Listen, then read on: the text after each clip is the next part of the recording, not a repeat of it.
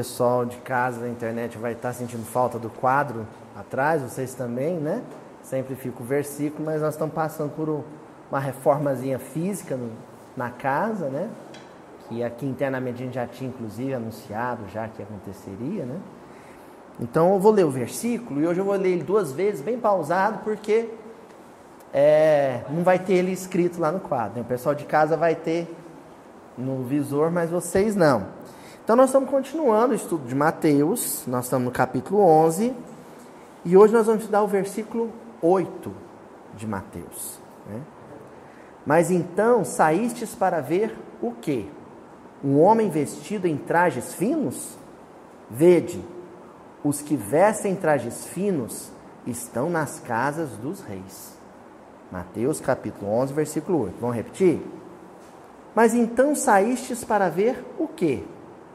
Um homem vestido em trajes finos?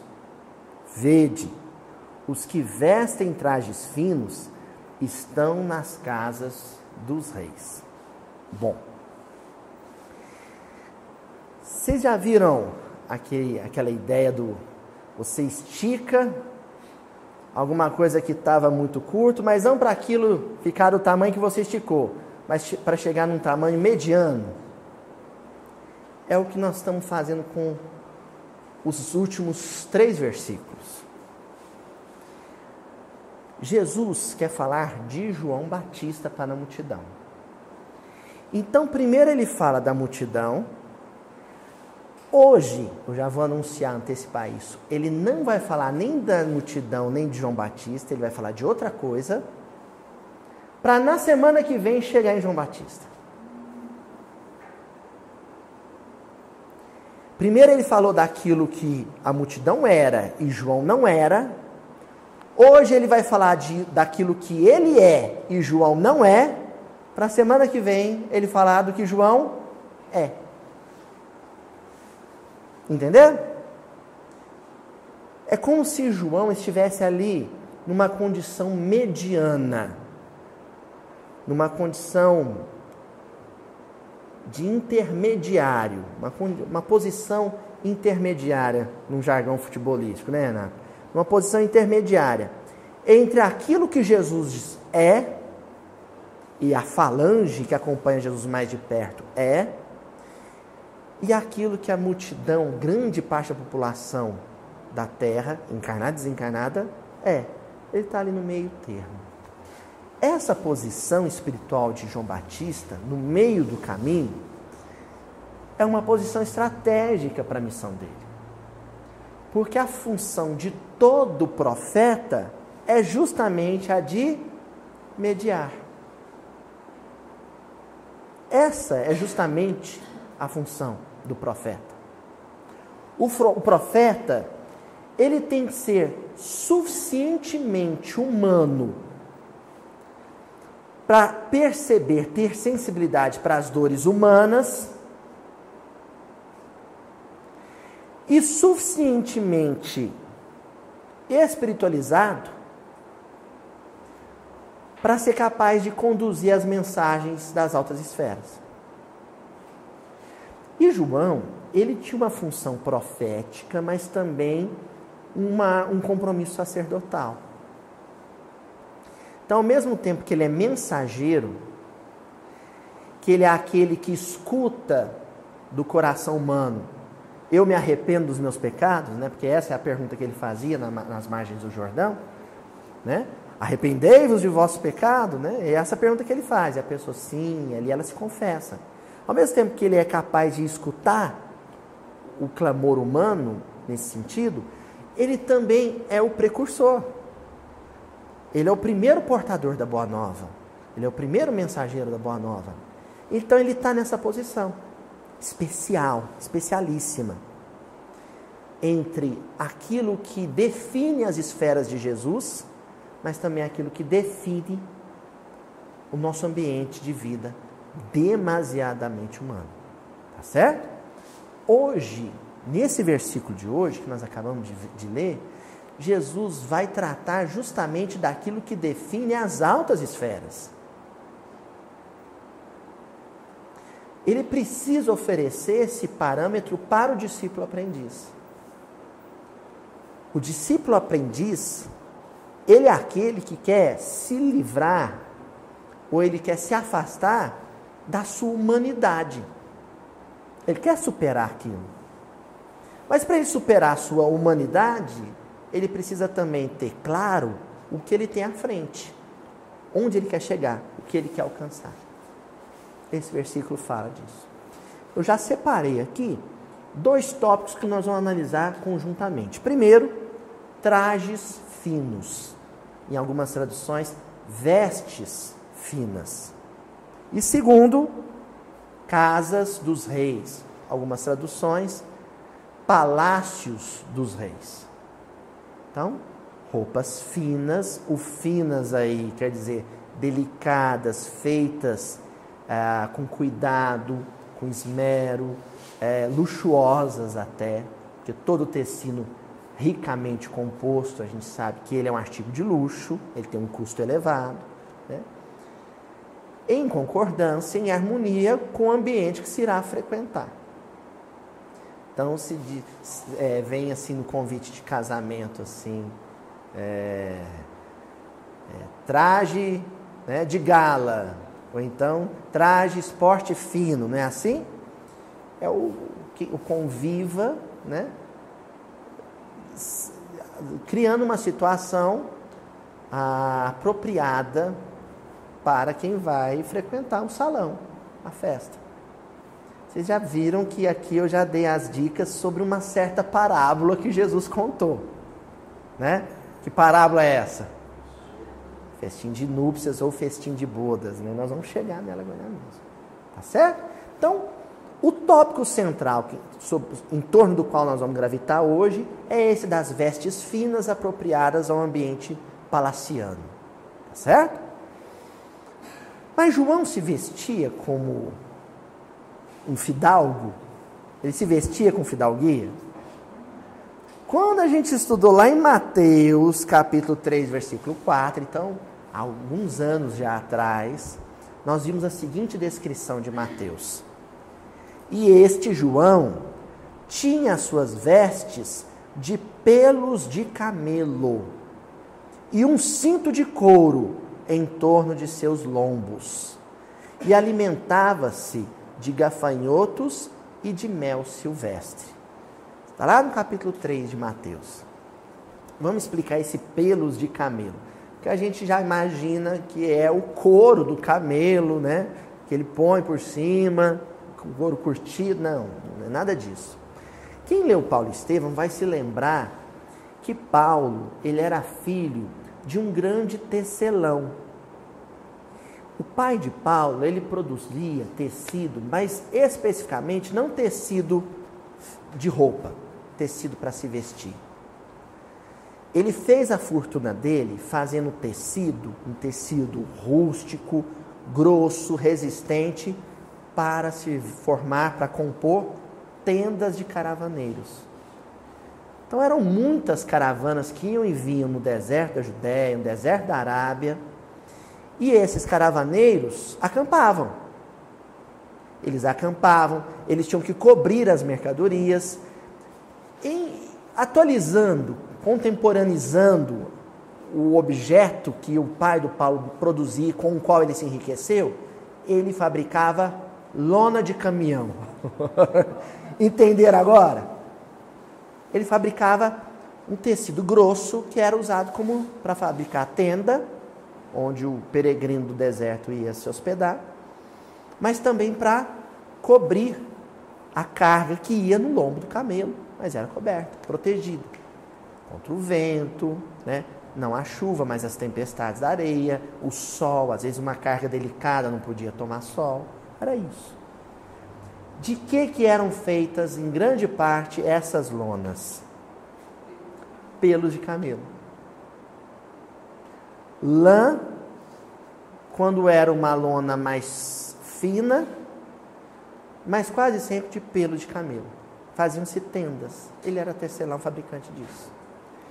Aí, não sei se vocês conhecem a história, né? Vou fazer um um merchan, mas um merchan histórico para Levi Strauss, né, o Levi Strauss.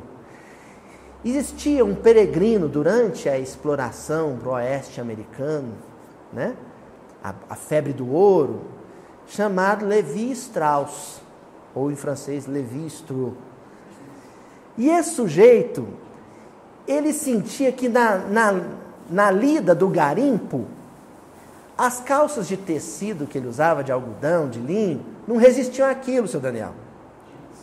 Então ele começou a fazer calças com a lona das carruagens dos, desses peregrinos americanos, esses pilgrims. E aí ele patenteou essas calças, né?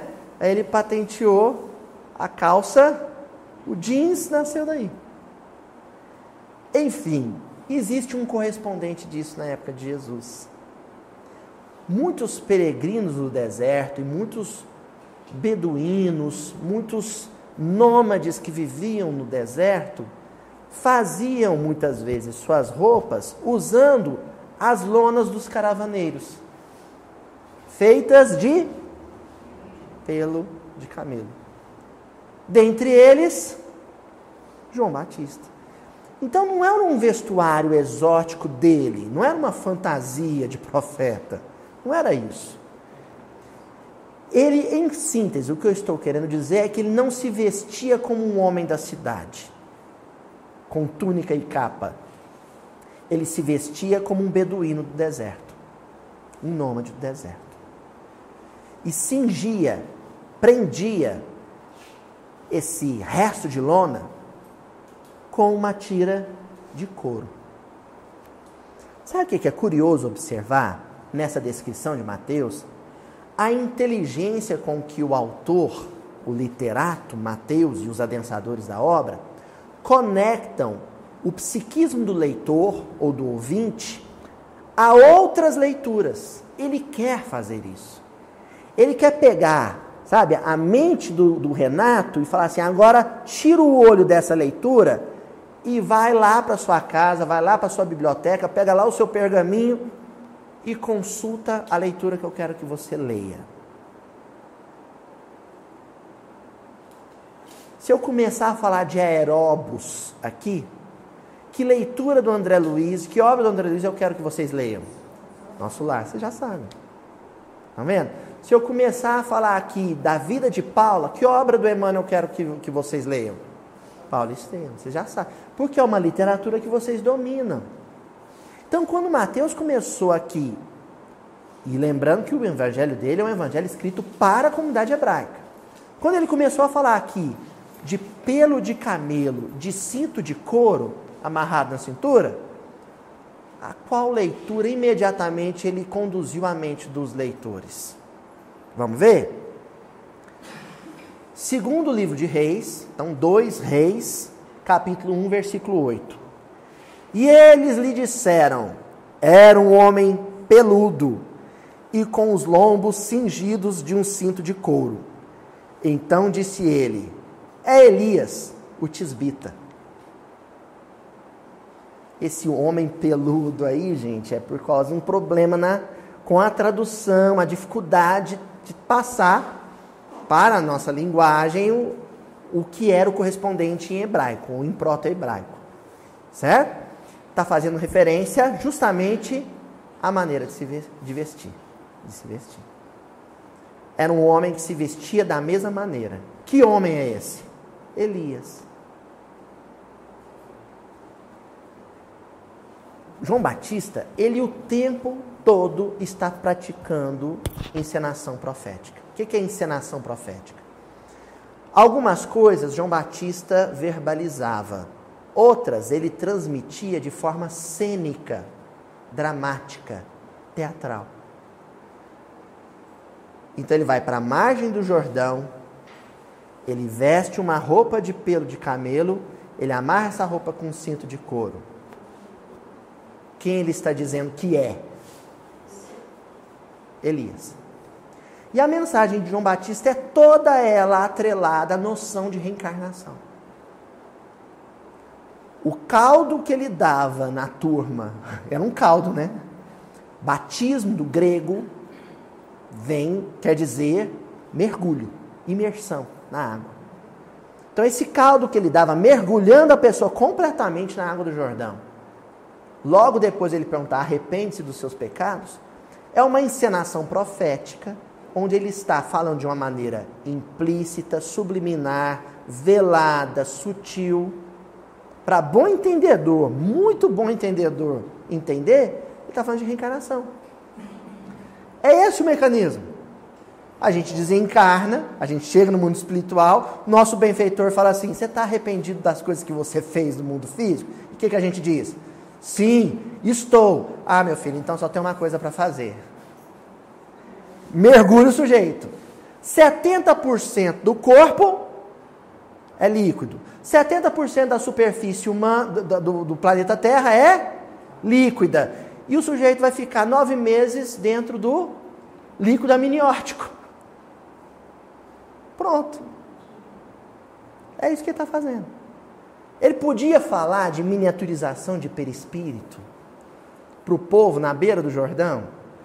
Ele podia falar de zigoto, de óvulo fecundado, zigoto, embrião, mitose, meiose. Podia, Cris? Não podia.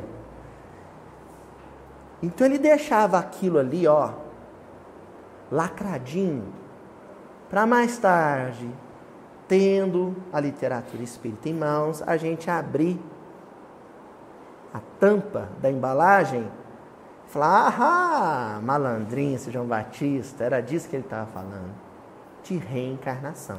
E ele personifica isso.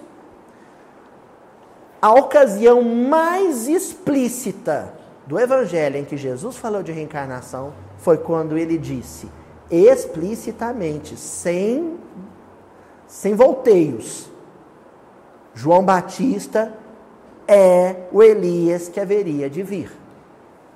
E ele veio e vocês não conheceram. Aí Jesus, né, rasgou o véu. Ó, ei, gente, tá claro que é ele. É óbvio que é ele. Até aí tá claro? Bom, então aqui já, a gente já começa a relacionar a figura de João Batista a essa coisa da roupa, da vestimenta. Certo?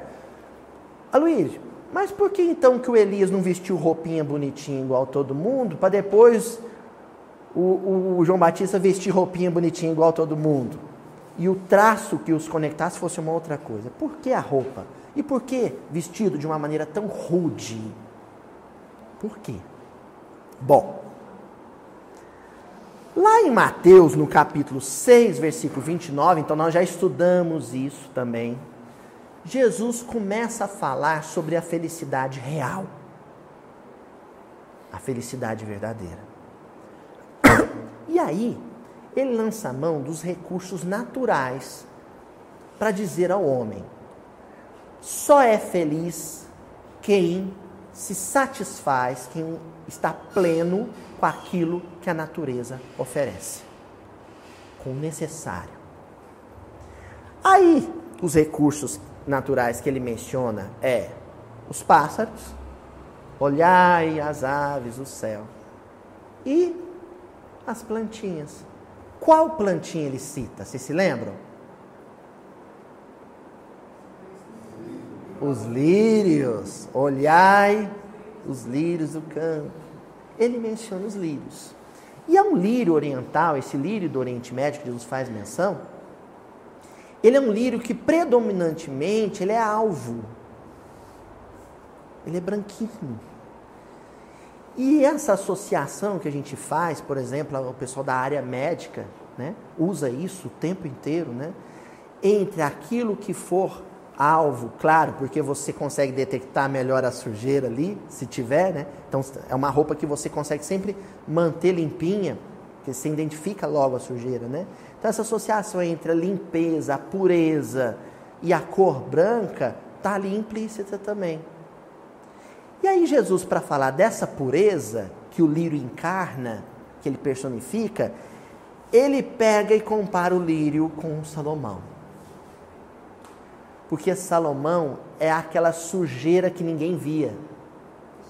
Como o verbo, o raciocínio dele teológico era muito eloquente, e muito bem construído, ficava ali camuflado, maquiado, todas as dificuldades que o Salomão tinha no campo do dinheiro, no campo da sexualidade, no campo da política, do autoritarismo. Ele pede e diz assim: E eu vos digo que nem mesmo Salomão, em toda a sua glória, glória de rei, se vestiu como qualquer um deles, como os lírios. Opa! Ali a gente já tem uma base literal sobre a qual Jesus ergueu uma baita de uma metáfora espiritual. A base literal. O lírio precisa de bem menos recursos que o Salomão precisou para crescer saudável no campo. Salomão se, a, se cercou de recursos e mais recursos e nem assim pôde se dizer um homem feliz. Começa aí, essa é a base. Só que sobre, essa base a gente ergue um raciocínio, um raciocínio mais complexo.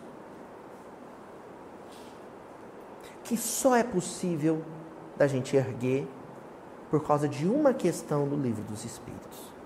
Certo? Antes de falar qual é a questão a gente ir nessa questão, vamos então sedimentar bem isso.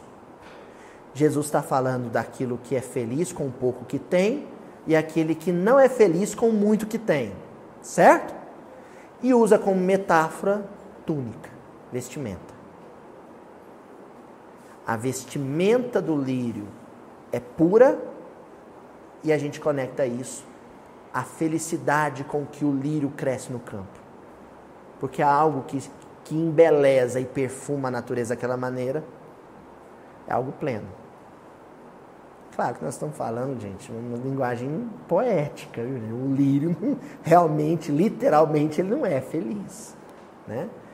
Mas, ah, se Salomão e todos os outros Salomões da, da humanidade se sentissem satisfeitos com bem menos do que tinham.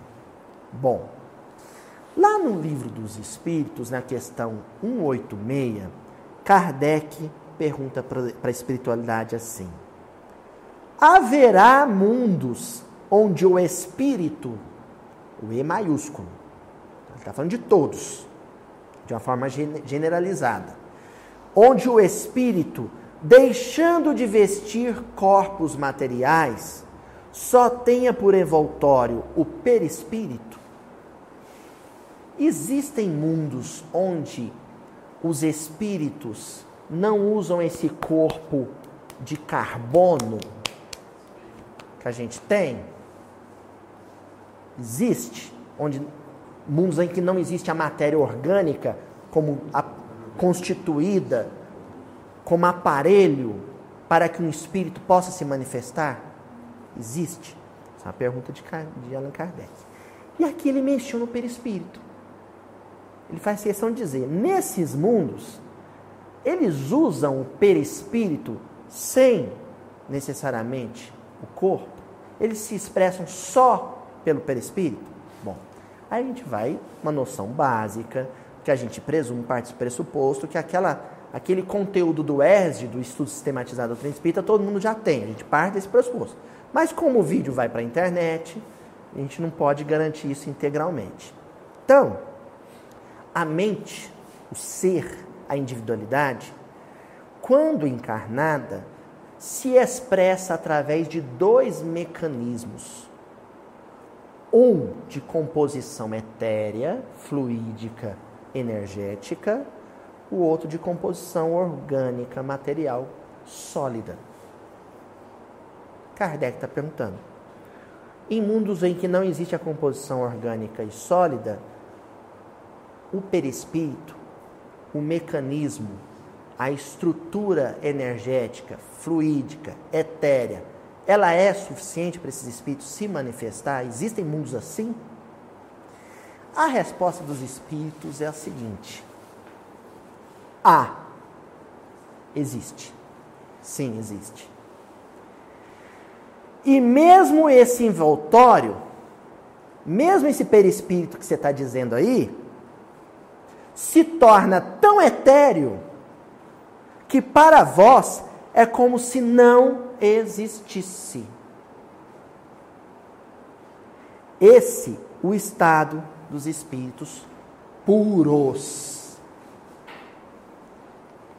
O que, que o lírio encarna? Pureza. Então Jesus está dizendo: olha, existem mundos em que o perispírito é o principal e único instrumento de manifestação dos espíritos no orbe. Mas, mesmo entre esses mundos que têm essa característica, ocorre uma gradação. O mundo ele é mais feliz ou menos feliz, segundo esse envoltório, esse perispírito seja mais etéreo ou menos etéreo, mais sutil ou menos sutil.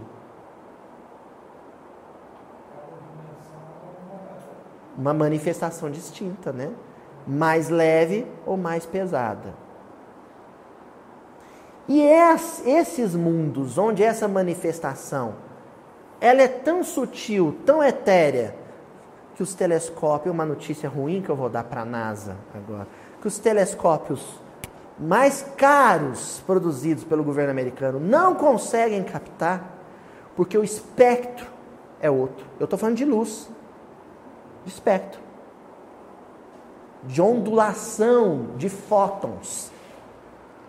A, a Muri que gostava dessa, dessa, dessa aula, né, Muri? O espectro é tão, tão diferente daquele que a ciência humana é capaz de perceber, que a gente acha que ali existe o vazio, mas não existe o vazio no universo. Aliás, não existe nenhum só universo.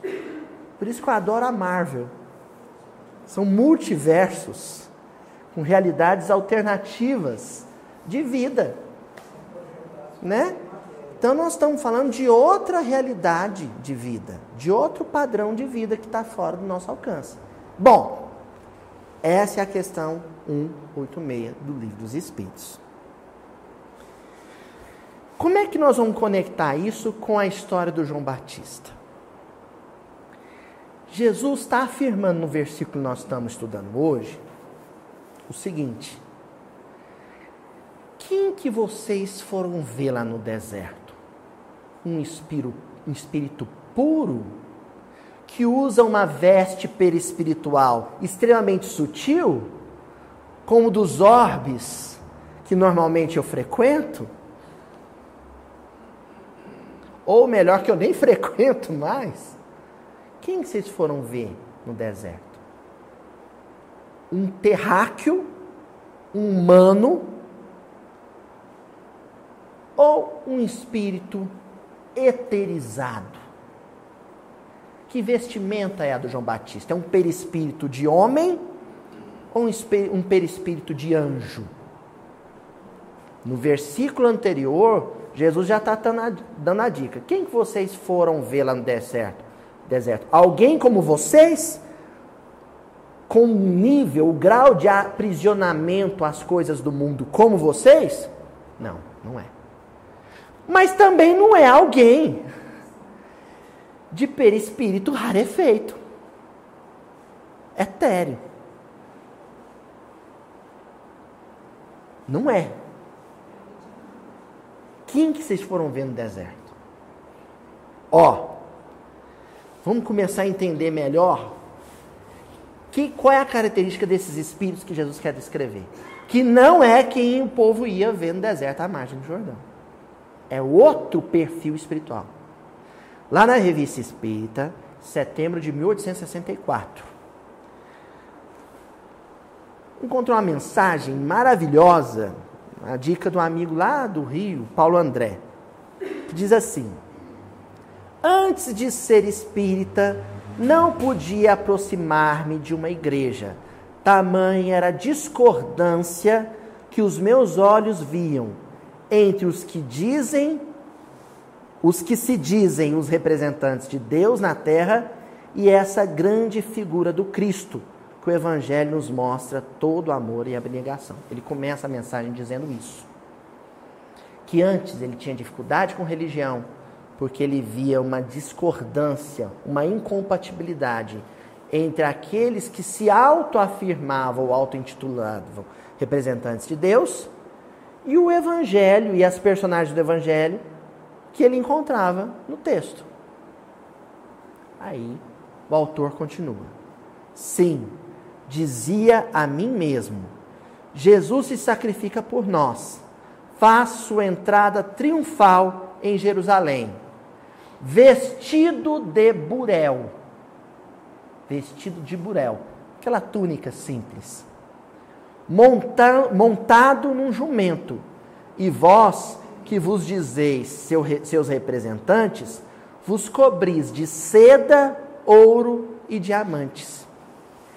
É esse o desprezo das riquezas que o divino Messias pregava aos seus apóstolos? Sabe o que, que nós vamos encontrar nesse texto? O texto chama a atenção para a gente para uma coisa que era tão óbvia mas que a gente às vezes passa direto, indiferente. Quase todos os espíritos, quase todos, porque tem algumas exceções, eu vou inclusive citar algumas exceções hoje.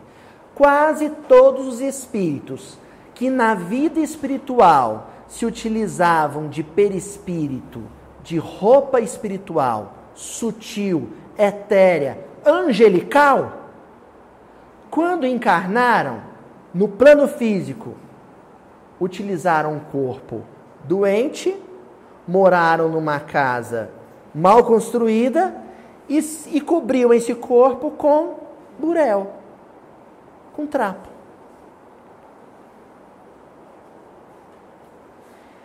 Aí onde é que acontece o erro da maioria dos comentaristas do Evangelho quando vão resvalar nesse aspecto?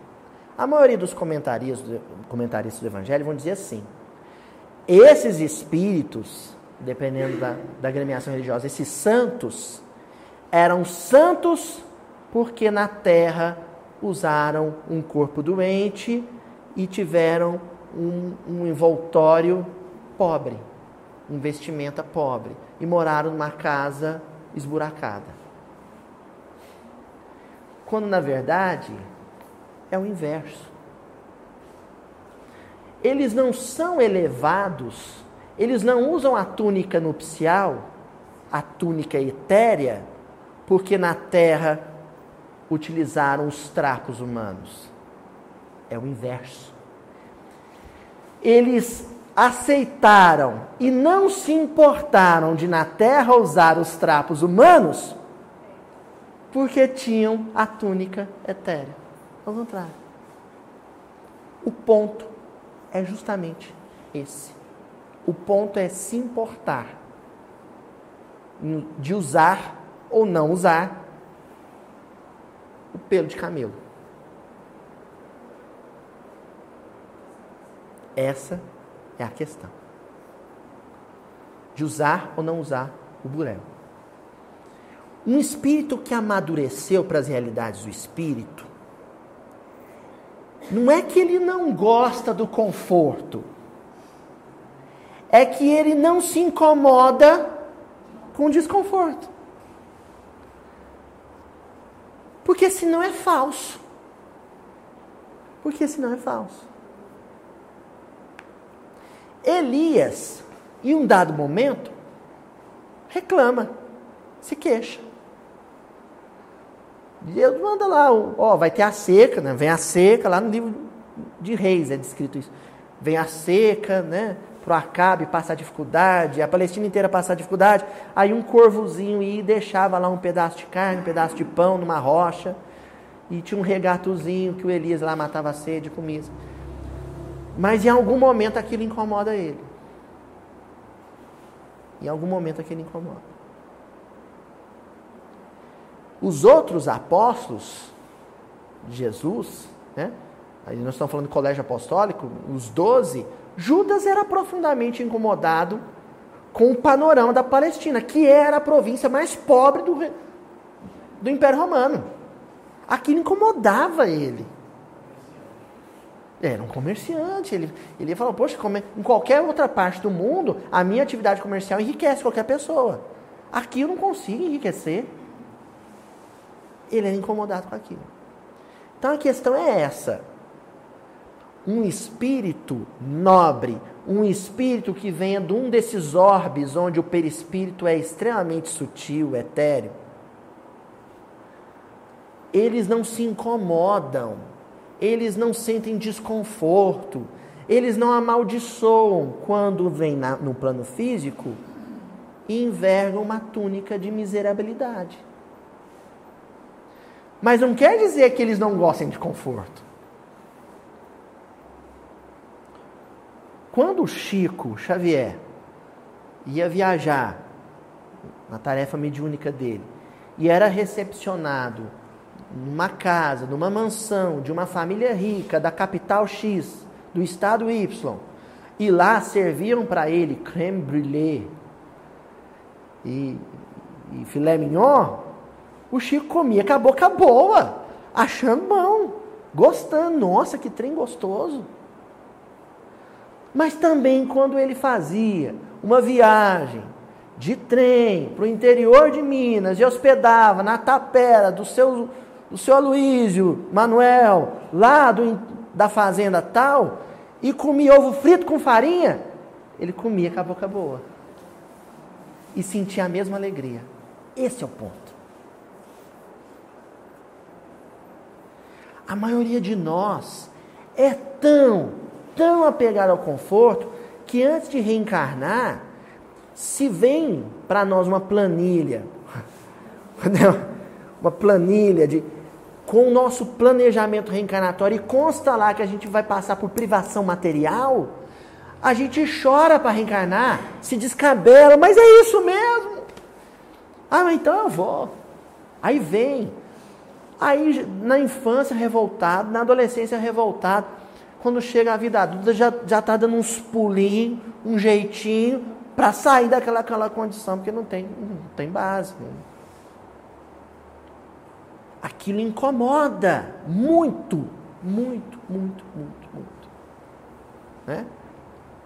O querido Wagner Moura, lá de Campo Grande, né? e a turma, a equipe lá de Fraternidade Sem Fronteira, organizou o trabalho lá em Moçambique. Aí outro dia eu vi uma entrevista do ator Reinaldo Giannichini, ele falando, olha, aquela miséria que eu vi em Moçambique eu nunca vi em lugar nenhum. E eu encontrei uma senhorinha que ficava, ela morava debaixo de uma árvore, na sombra daquela árvore, e ela se alimentava das castanhas que caíam da árvore. E ela era feliz. E ela não reclamava. E ele falando, ele, e eu me comovi porque ela estava serena. E eu, de ver a situação dela, me desesperei. De assistir o drama dela, eu me, me descontrolei, chorei compulsivamente, ele falando. E ela estava bem. Isso quer dizer que aquela senhorinha não ficou feliz na hora que construíram uma casinha para ela? Foi lá, o pessoal da fraternidade construiu uma casinha para ela. Ela foi para a casinha, passou a comer um, né, o alimento, a refeição da, da ONG. Ela não precisou comer mais castanha, ela ficou feliz também depois quando comeu arrozinho com feijão. Mas quando ela comeu castanha, ela estava feliz do mesmo jeito. Então a gente inverteu o processo.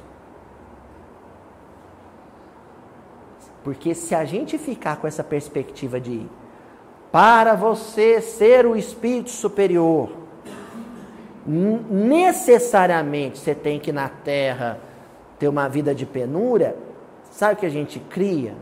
Uma, uma, um padrão de que todo pobre sofredor, doente, com úlcera no corpo e roupa rasgada, é um espírito de luz. E não é bem assim. Não é bem assim. O perfil aqui descrito quando esse autor fala no Revista Espírita, e quando se fala, por exemplo, de, dos espíritos que acompanharam Jesus na primeira hora, em torno da, do lago de Nezaré, é o perfil de alguém que vestia uma roupa simples, morava numa casa simples, comia uma comida simples, sorrindo. Sorrindo, abençoando, agradecendo o que tem. Agora, vestiu a roupa simples, está doente, pé no chão, mora na gruta e amaldiçoa e reclama, e amaldiçoar e reclamar se estivesse no palácio também. Quem reclama, olha só, gente, quem reclama do pão com manteiga, reclama do caviar. Quem reclama da água, do filtro, reclama da champanhe francesa. E quem é satisfeito com pão com manteiga, qualquer caviar tá bom. Qualquer caviar tá bom. Quem está satisfeito com a água do filtro, qualquer champanhe tá boa.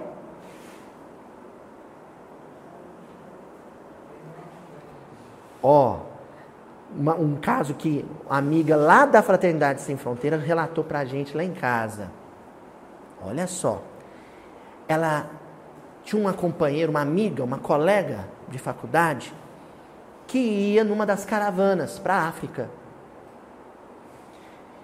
E essa mocinha, muito, muito, muito rica, muito, muito, muito rica, com conforto extremo, uma coisa assim, ter motorista o tempo inteiro, viagem aérea para a Europa o tempo inteiro, muito conforto.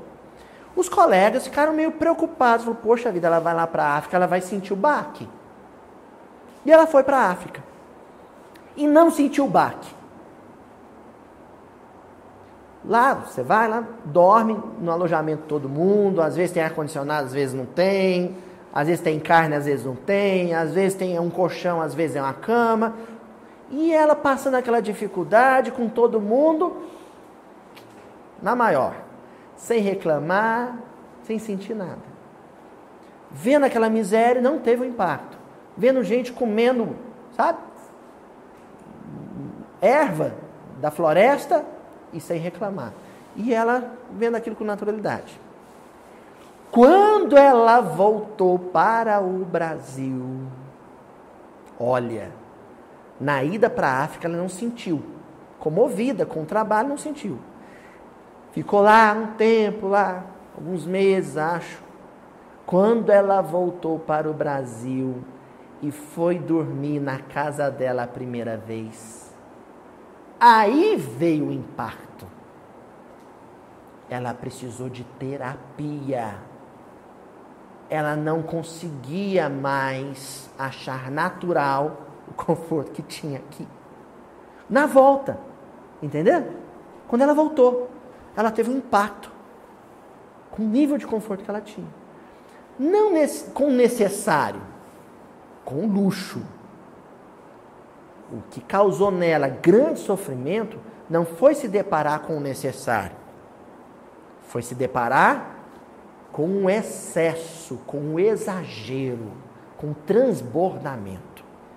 A menina precisou de um terapeuta para não surtar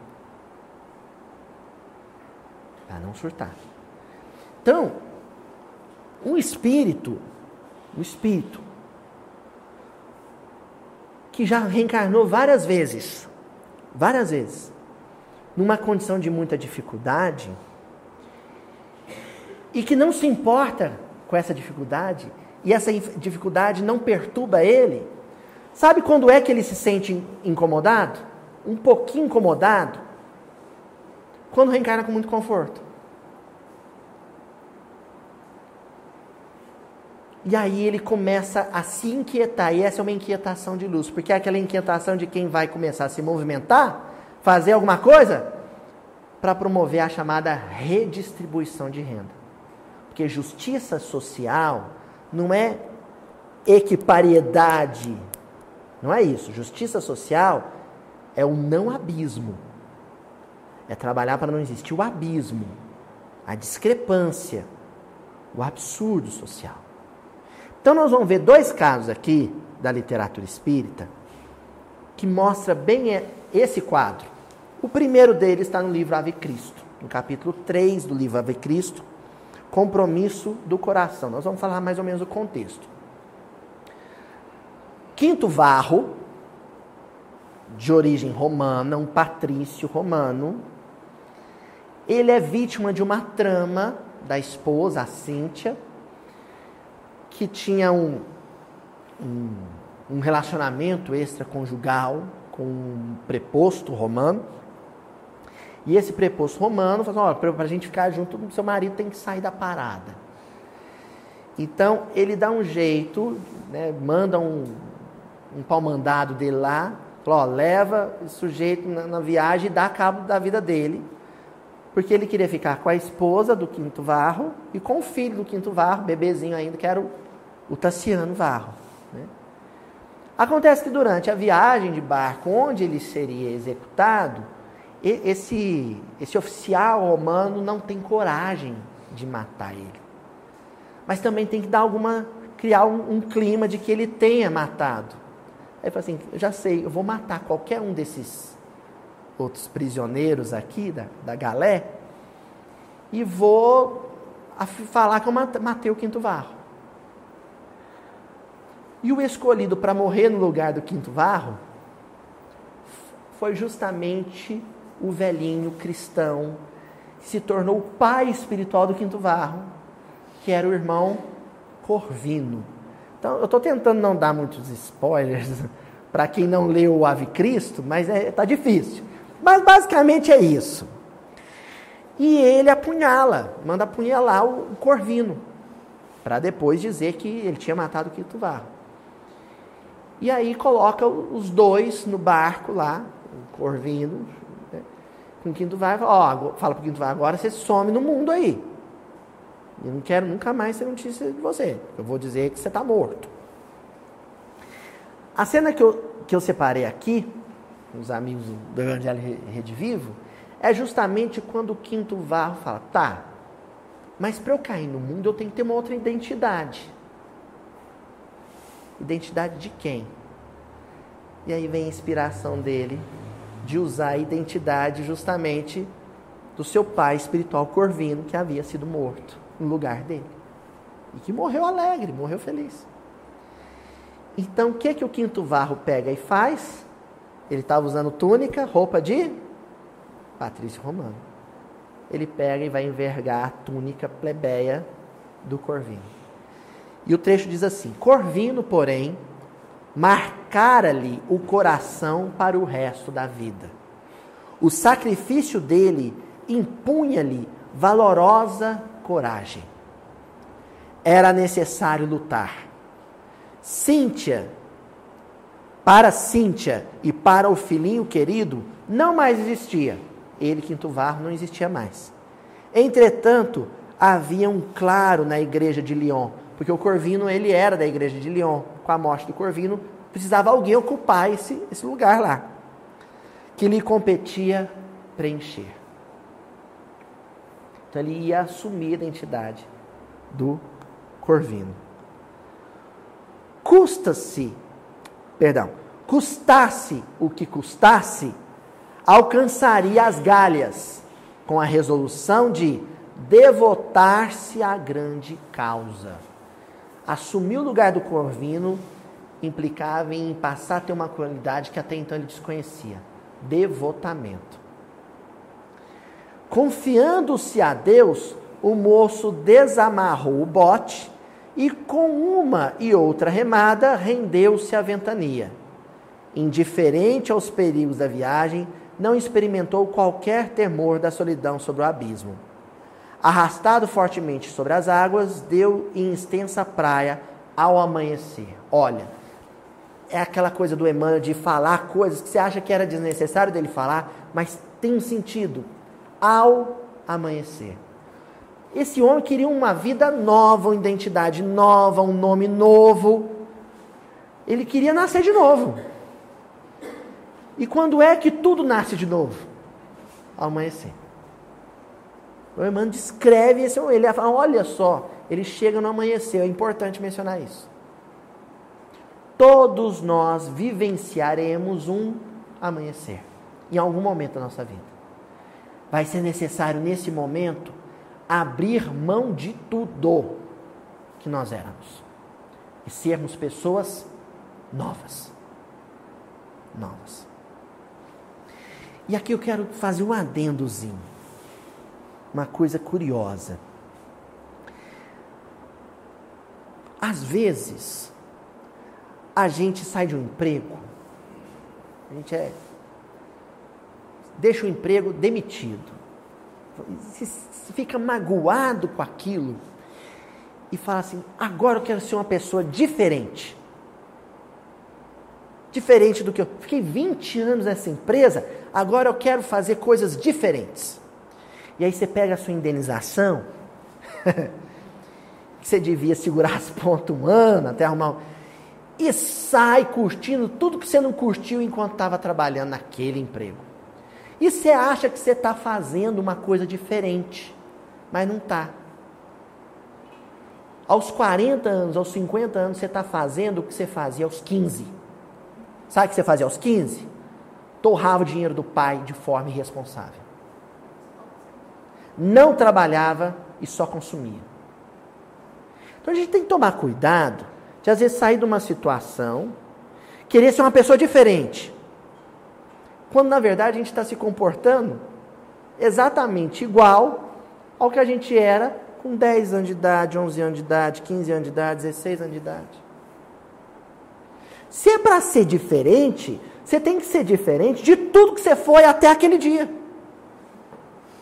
Aí você passa a sua, vista, a sua vida inteira, seus 50 anos de idade, seus 40 anos de idade inteiro, em revista, e fala: bom, agora eu quero ser uma pessoa nova, então não posso repetir nada do comportamento que eu tive nos últimos 40 anos. Nada.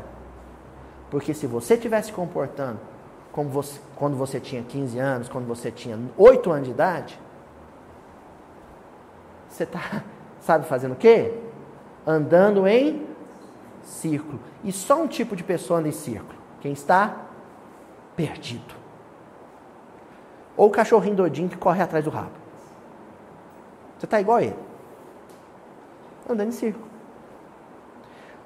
Quinto Varro queria ser alguém diferente. E aí o que ele fez? Simbolicamente, trocou de vestimenta envergando a túnica surrada de corvino.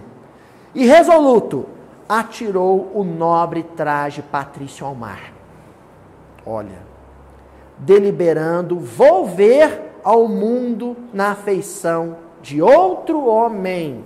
Porque tem um negócio também, a gente quer ser alguém diferente, mas nesse alguém diferente que a gente vislumbra, tudo é perfeito. Esse alguém diferente que eu vou, que eu projetei, que eu quero ser agora, não adoece, não tem problema em família, não tem problema financeiro, veste bem, come bem, passeia. Eu quero ver quem assume ser alguém diferente e na situação em que ser esse alguém diferente implica em viver mal, comer mal. tipo aquele menino que fala para o pai: Eu vou fugir de casa, porque eu quero ser livre. Aí o pai fala para ele: Mas você sabe que ser livre é dormir no banco da praça, comer o que os outros te der. Se ficar doente, você tem que rezar para alguém te levar para o hospital.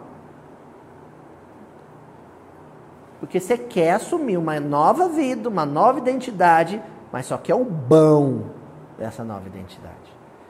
E o quinto varro aqui, ele assume essa vestimenta nova com muita consciência, muita lucidez. Eu quero ser o Corvino, eu quero ser o homem sábio que ele é, eu quero ser a personalidade doce, meiga, amorável, generosa que ele foi. Mas eu tenho que assumir tudo que vem no pacote disso. Eu vou deixar de ser patrício e virar plebeu. Eu vou deixar de comer bem e comer mal. Eu vou deixar de morar no palácio e vou morar na tapera.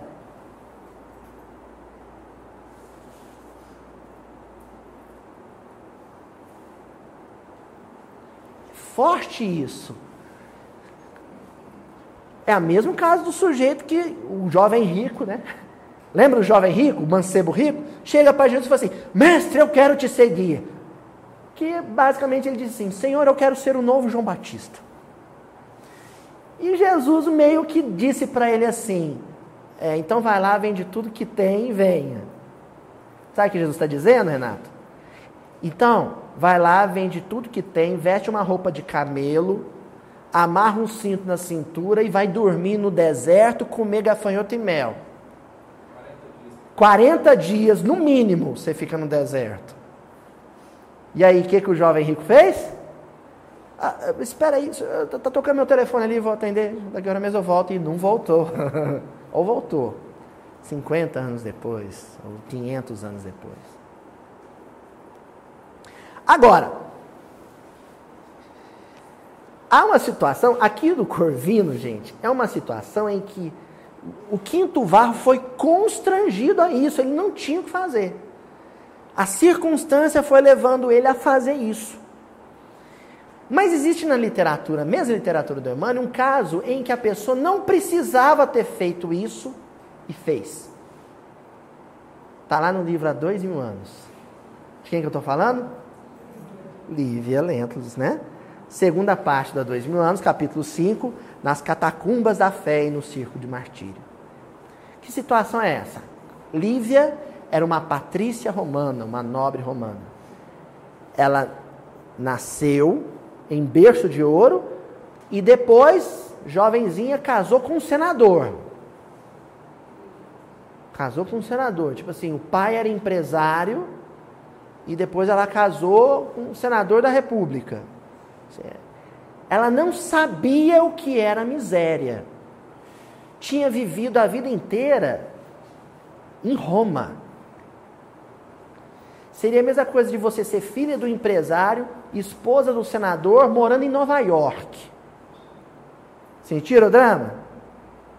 Era a vida da Lívia. Ali já começa o drama com a filha doente e ela já tem que abrir mão, ainda a circunstância levando a isso, da vida em Roma. Ela tem que ir viver na província mais pobre do Império Romano, na Palestina.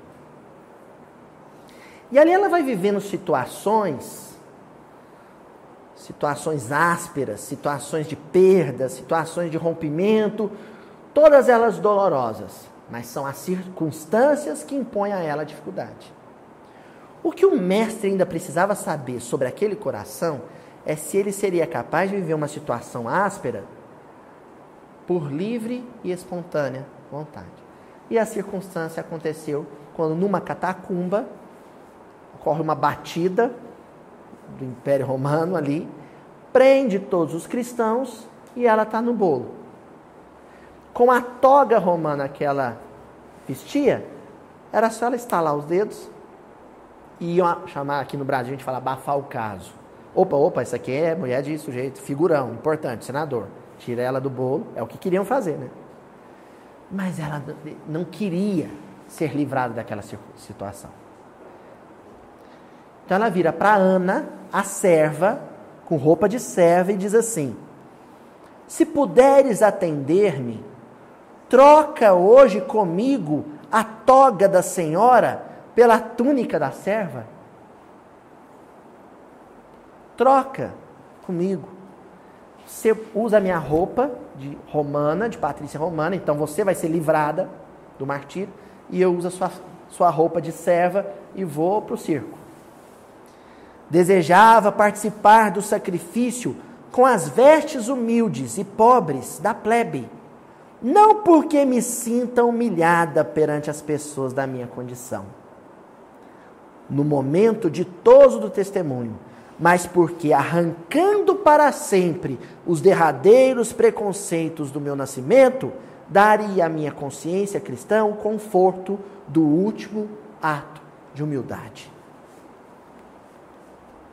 Então, essa mulher é o, o clássico caso daquele espírito nobre que, para ele, morrer numa cama de hospital ou morrer numa cadeira elétrica, tanto faz.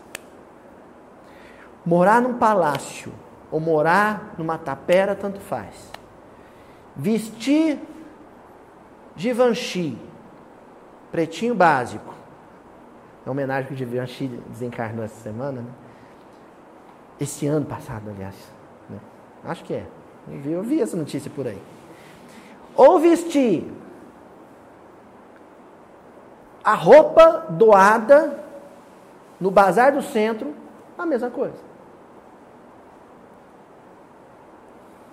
Ela não se afetava mais com essas coisas. Sabe aquela coisa? Fulano está acima dessas coisas? Ela não se afetava mais. Nós, que muitas vezes somos discípulos que nos comportamos como multidão, ou somos multidão, somos hipersensíveis às oscilações do meio. Ó, qualquer cheque especial no mês derruba a nossa fidelidade ao Evangelho.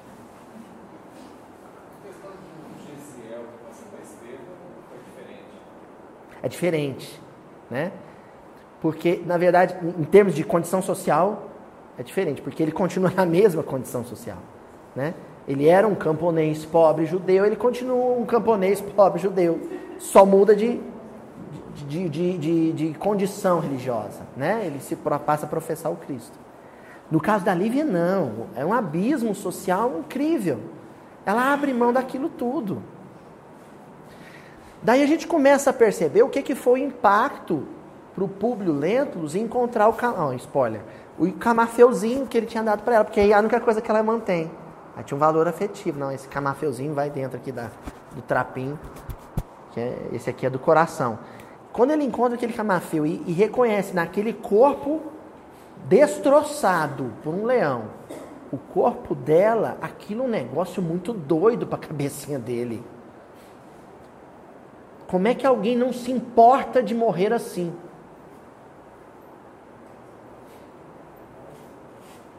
Então, esse negócio da, da vestimenta, com relação ao João Batista, Jesus está dizendo assim: olha, vocês não foram lá no Jordão ver alguém que se descabela e se perturba com as questões materiais como vocês. Mas também não foi, não foram ver um espírito iluminado totalmente imune a isso tudo, como eu e os da minha esfera. Porque o que a gente encontra, João Batista preso, é um João Batista abalado pela possível morte pela decapitação.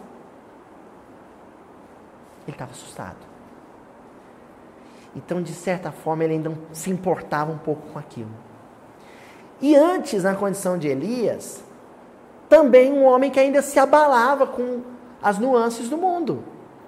O Elias, gente, ele chega a ficar deprimido, ele vai para debaixo de uma, uma, sombrinha lá e fica moadinho lá, não quer comer, não quer beber.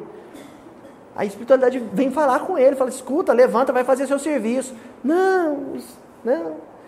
Eu sou o último dos profetas. E aí Deus tem que falar com ele, né? Na linguagem bíblica, tem que falar com ele assim: você está enganado, tem muita gente que faz o seu serviço, meu amigo. Se você não levantar aí da sua deprê e for fazer o seu serviço, tem mais 7 mil que faz seu serviço. Aí ele entende, né?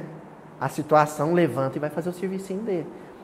Mas ainda existia ali um resquício. Existia ali um, um, um, um último vestígio do homem que ainda se importava. É para lá que a gente está caminhando o espírito que encarnado não se importa mais com as oscilações do meio, com o que acontece no meio. Entendeu? Essa é a questão. Bom, para a gente ir fechando, queria ler de um livro pouco conhecido, que é Chico Xavier Inédito, que é uma coletânea de mensagens, uma mensagem ditada pelo Chico, pela Maria Máximo, uma mensagem intitulada Súplica.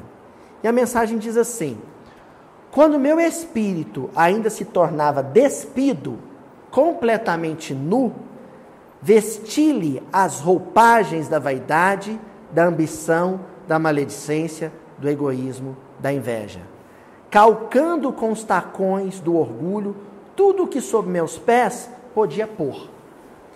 Então agora está falando de outra túnica, de outra veste. Houve um tempo em que eu vestia uma uma, uma túnica, uma veste, um manto, que simbolizava, tinha nela agregado orgulho, vaidade, empáfia, arrogância. Tem pessoas que se vestem extraordinariamente bem, com roupa às vezes que custa caro, mas a pessoa não se acha melhor que ninguém porque veste essa roupa. E tem pessoas que às vezes comprou uma roupa de valor mediano, parcelou em 50 vezes no cartão, vai ficar devendo o cartão e ainda olha para o sujeito do lado com o nariz em pé como se fosse a última bolacha do pacote.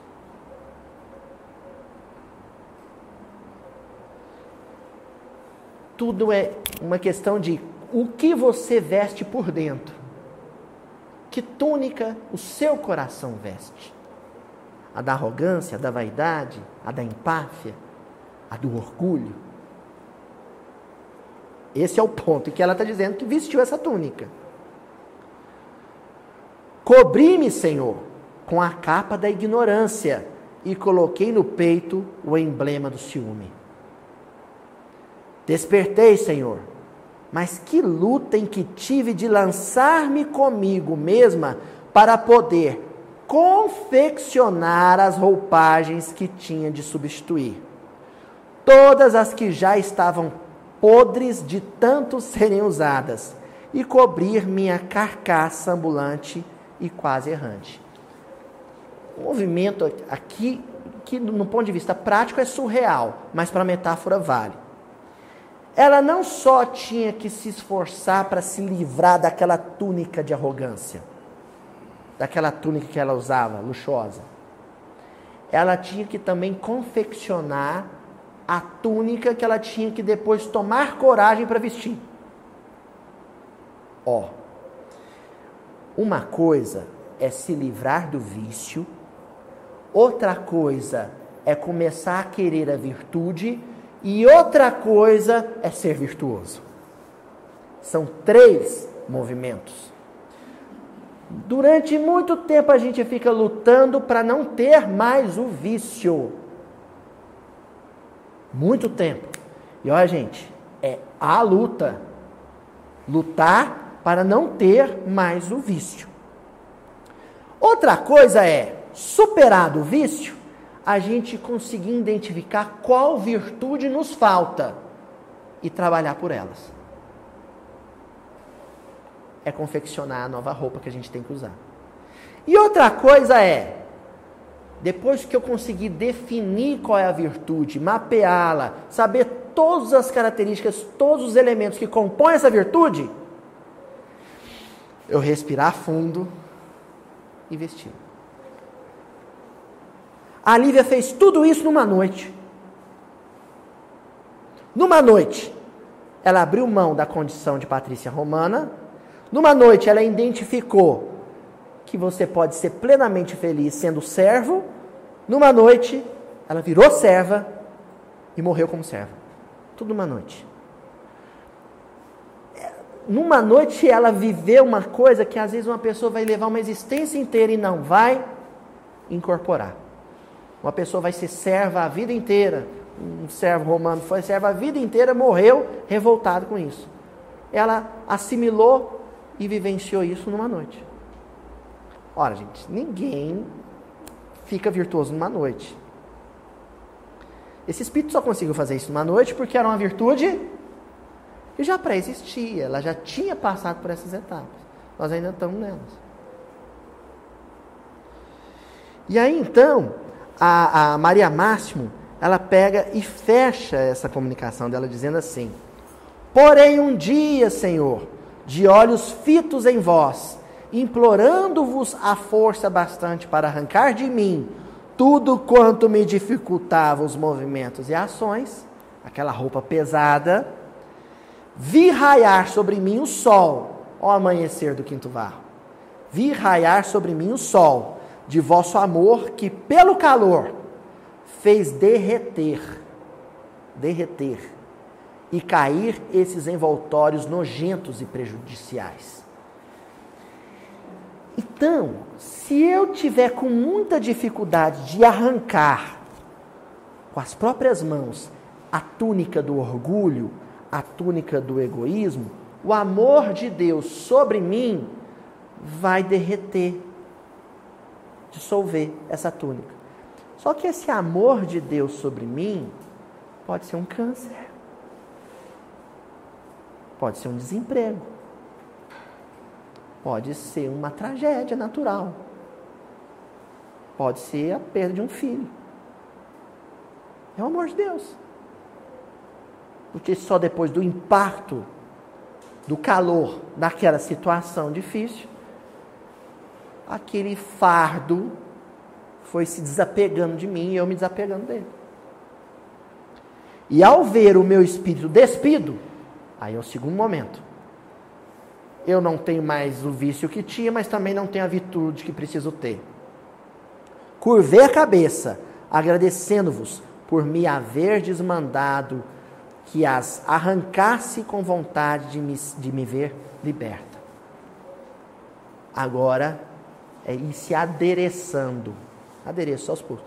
Primeiro põe uma blusa nova, depois uma calça nova, depois uma pulseira nova e vou me compondo com a túnica nupcial aos poucos.